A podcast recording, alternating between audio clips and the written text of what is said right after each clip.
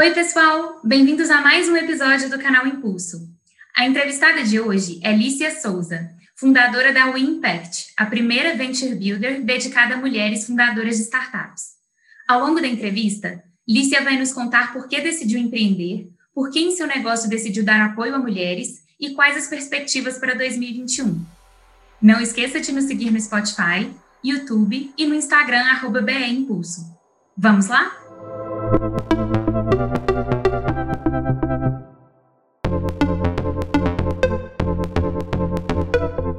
Quando na sua vida você achou que seria interessante empreender? De onde veio essa veia empreendedora, essa vontade assim de criar um negócio? Bom, Patrícia, primeiro obrigada aqui pelo convite. É, não tem como eu falar sobre a minha jornada empreendedora sem falar do meu irmão. Ele foi um decisor e um grande influenciador na minha vida é, para empreender. Ele é empreendedor desde os 16 anos, ele é meu sócio, né, atualmente, e ele sempre, enfim, a jornada dele sempre foi empreendendo. E eu, ao contrário, sempre fui uma carreira executiva, é, numa trajetória mais conservadora. E me aproximei do, do empreendedorismo através dele. Em 2016, aproximadamente, a gente começou a trabalhar junto, começou a flertar, né? Olha, temos competências complementares, para de trabalhar para os outros, trabalha para você mesmo. Então, foi muito nessa linha, né? Através é, é, do incentivo dele e do convite, até de, de, ver a trajetória de sucesso dele empreendendo, né? Ele é, já fez saídas, né? Sempre trabalhou com tecnologia e startups e é, desde 2016 a gente caminha em conjunto. Mas era ainda um projeto paralelo. Eu sou advogada de formação, então uma cabeça mais conservadora. Eu pensava, não, vou continuar aqui no meu emprego e empreendo nas horas vagas, né? O espaço que eu tenho, eu, eu faço aí, o empreendo junto com meu irmão, que era também uma posição de conforto para uma pessoa que já tinha experiência nisso. Só que em 2018 eu engravidei. Eu senti que a minha carreira executiva ela sofreu um abalo. Eu estava muito bem posicionada na empresa que eu estava, eu trabalhava já há quase 10 anos é, nessa indústria, mas as coisas mudam. Mudam não só da relação da empresa com você, mas também o que você quer para a sua vida, né? É um, um mix de coisas, né? Não é, não é uma coisa unilateral. Ah, a empresa passou a me tratar assim, assim, assado ainda tem um caminho muito grande, né, da iniciativa privada com, com, com, a maternidade. Isso é um caminho que precisa ser explorado melhorado e descortinado. Mas eu também refleti muito se é, aquele modelo né, de estar empregada e, enfim, super workaholic, que saía 10, 11 horas da noite na empresa, se aquilo ali poderia é, continuar né, com a maternidade foi quando eu refleti, eu falei, ah, acho que agora é o momento de eu mudar tudo. Agora você mãe, empreendedora, maternidade é empreender, né? Então eu virei essa chave efetivamente quando eu estava grávida ainda, e aí decidi ficar totalmente dedicada aos meus próprios negócios.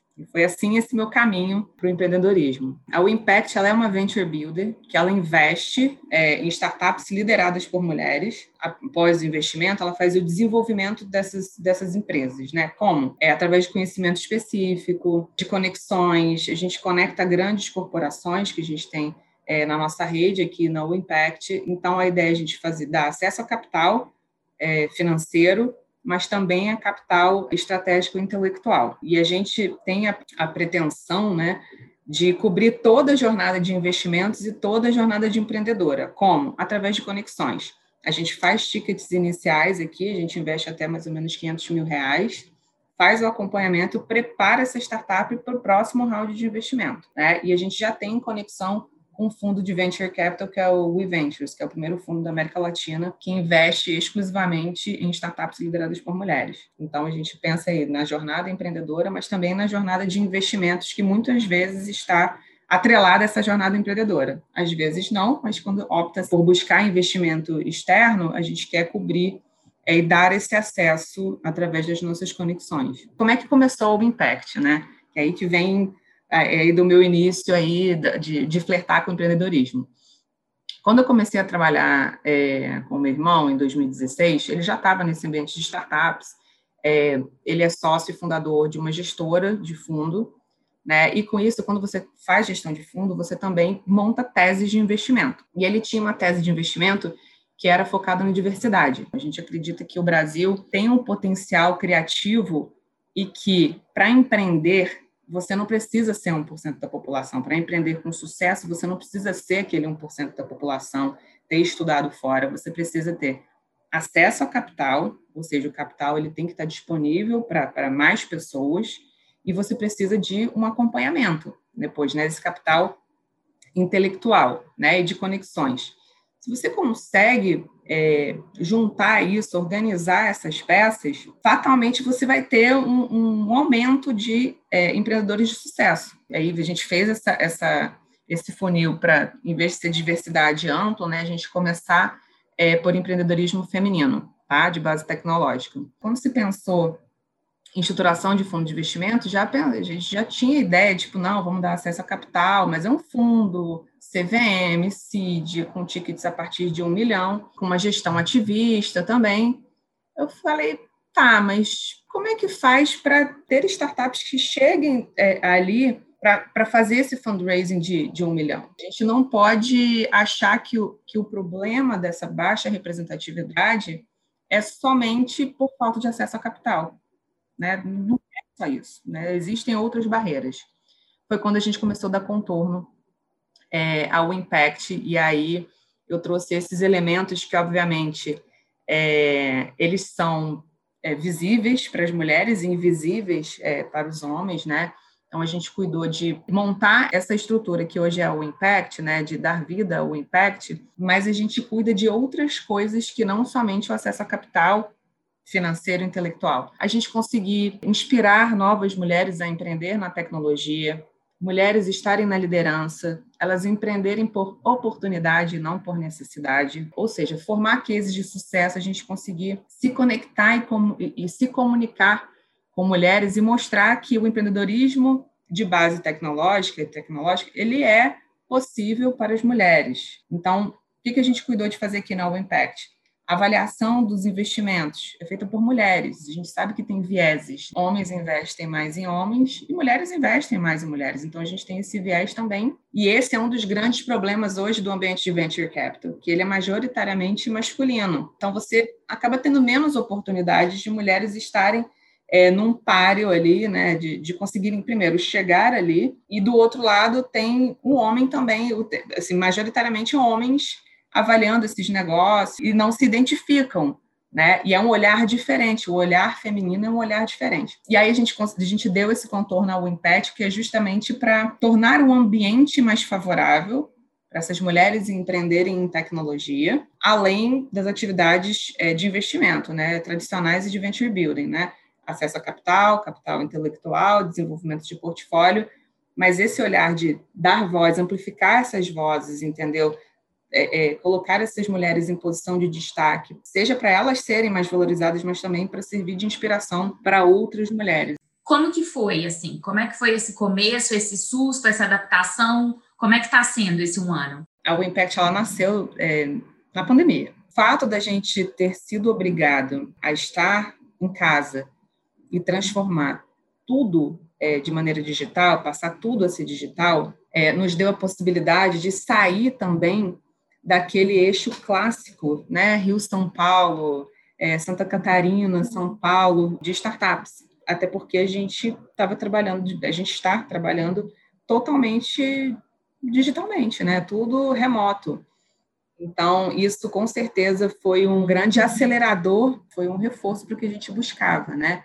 Isso facilitou e isso realmente entrou no nosso DNA e a nossa proposta é efetivamente deixar, é, assim, perpetuar isso. É a gente dar acesso a startups do Brasil inteiro, tanto que o nosso processo de busca e seleção ele é feito por chamada pública. Você se inscreve no site, então não precisa ninguém, você não é uma indicação e tal, é aberto efetivamente e a gente não tem nenhum tipo de critério de elegibilidade que inclua a localidade da startup. Pelo contrário, a gente preza pela solução apresentada, pela, pelas características de escalabilidade, sem levar em consideração aonde é, ela está. Então, nesse aspecto foi muito positivo para a gente, né? É, mas, obviamente, todo mundo está passando por uma adaptação ao mundo digital, né? Sequências de reuniões, é, perde-se o, contato humano, faz diferença, né? Ainda mais quando você está no início, aqui agora falando da Wimpact, quando você está no início de uma empresa, que é o caso da, da Wimpact, você está no momento de construção de cultura, o distanciamento, ele faz muita diferença. O encontro de corredor, num café, que um, um, uma empresa, quando você está presencialmente, tem, que traz uma leveza, você flui, né, uma troca de ideia, é, isso faz diferença quando você está no início de um empreendimento, que é o momento de formação de cultura. E não existe, não existe uma boa prática, não existe uma boa prática de como é que você inicia uma empresa, uma cultura de empresa remota. Normalmente você passa, depois de uma cultura e processos bem estabelecidos, a fazer a manutenção disso é, e aí consegue optar por trabalho remoto, né? Mas esse momento inicial para estabelecimento de cultura, isso foi um desafio bem grande. Eu acho que muitas startups também que nasceram agora durante a pandemia para responder, né, soluções para a pandemia, provavelmente encontraram esse, esse obstáculo, né, desse momento inicial de formação de cultura, de time, é, estabelecimento de processos e rotina, né? Porque é tudo muito planejado. Você, você não, ah, esbarrei aqui numa reunião do Zoom. Você programa, é, você não conversa, você é uma hora contada, as pessoas não falam sobre amenidades, não, não perde-se um pouco esse, caráter de interação né, entre as pessoas. Então, acho que isso é um grande desafio que a gente enfrentou aqui na Impact, mas a gente conseguiu superar com mecanismos, ferramentas, né? A gente foi se adaptando. O que, que vocês olham nas características de uma startup para você resolver, de fato, levar adiante uma, uma ideia, né? A gente prima muito aqui por apoiar startups que a gente tem condições de apoiar efetivamente, né? E o que, é apoiar efetivamente? Nós temos por trás da Impact como parceiros, né, investidores, grandes corporações. A gente tem Microsoft, a gente tem Flextronics, Porto Seguro, é, SEIB Medicina Diagnóstica. Então, assim, são grandes corporações. A ideia é que a gente consiga utilizar essa nossa rede como vantagem competitiva para aquelas startups. Então, além do capital, eu preciso que tenha um fit com esses parceiros, com esses corporates, entendeu? Então, esse é o ponto para mim que é principal, porque é ele o que faz a diferença. Quando você fala com, com, uma fundadora, eu te dou o capital e tal, mas qual é a coisa mais importante da sua empresa? É vender. E, e a gente entende que quando a gente tem uma startup que tem fit com, com esses nossos parceiros estratégicos, a gente vai conseguir apoiar de maneira consistente é, para atividade de vendas, seja no momento de validação da solução, seja como um canal de distribuição ou o próprio consumo para aquela cadeia, né? E não especificamente para um corporate. Quando eu falo corporate, eu estou falando de cadeia, né? Daquele segmento. Então, isso é muito importante. Por que eu te, eu te digo que isso é muito importante?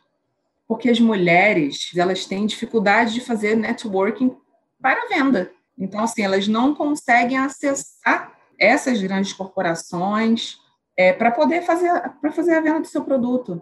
Então, a gente trata de estabelecer essas conexões, é uma conexão qualificada, né, com um olhar para o desenvolvimento e, e auxílio daquela startup dela efetivamente tracionar e escalar. Então, a gente procura startups que tenham é, fit com o corporate, startups que tenham tecnologia embarcada. Então, uma inteligência artificial, é, nuvem, um IoT, né, alguma coisa nesse sentido, e que sejam é, escaláveis. É, então, isso é muito importante, que seja uma coisa escalável, que seja um produto e não uma operação. Como que vocês estão se preparando para esse ano de 2021? Ano passado, a gente fez uma busca e seleção, a gente recebeu é, mais de mil inscrições, selecionamos 18, e a gente fazia da seguinte forma: a gente selecionava, tinha um programa de desenvolvimento, e ao final é, desse programa, elas seriam elegíveis a receber investimento ou não a gente mudou isso. Por quê? A gente identificou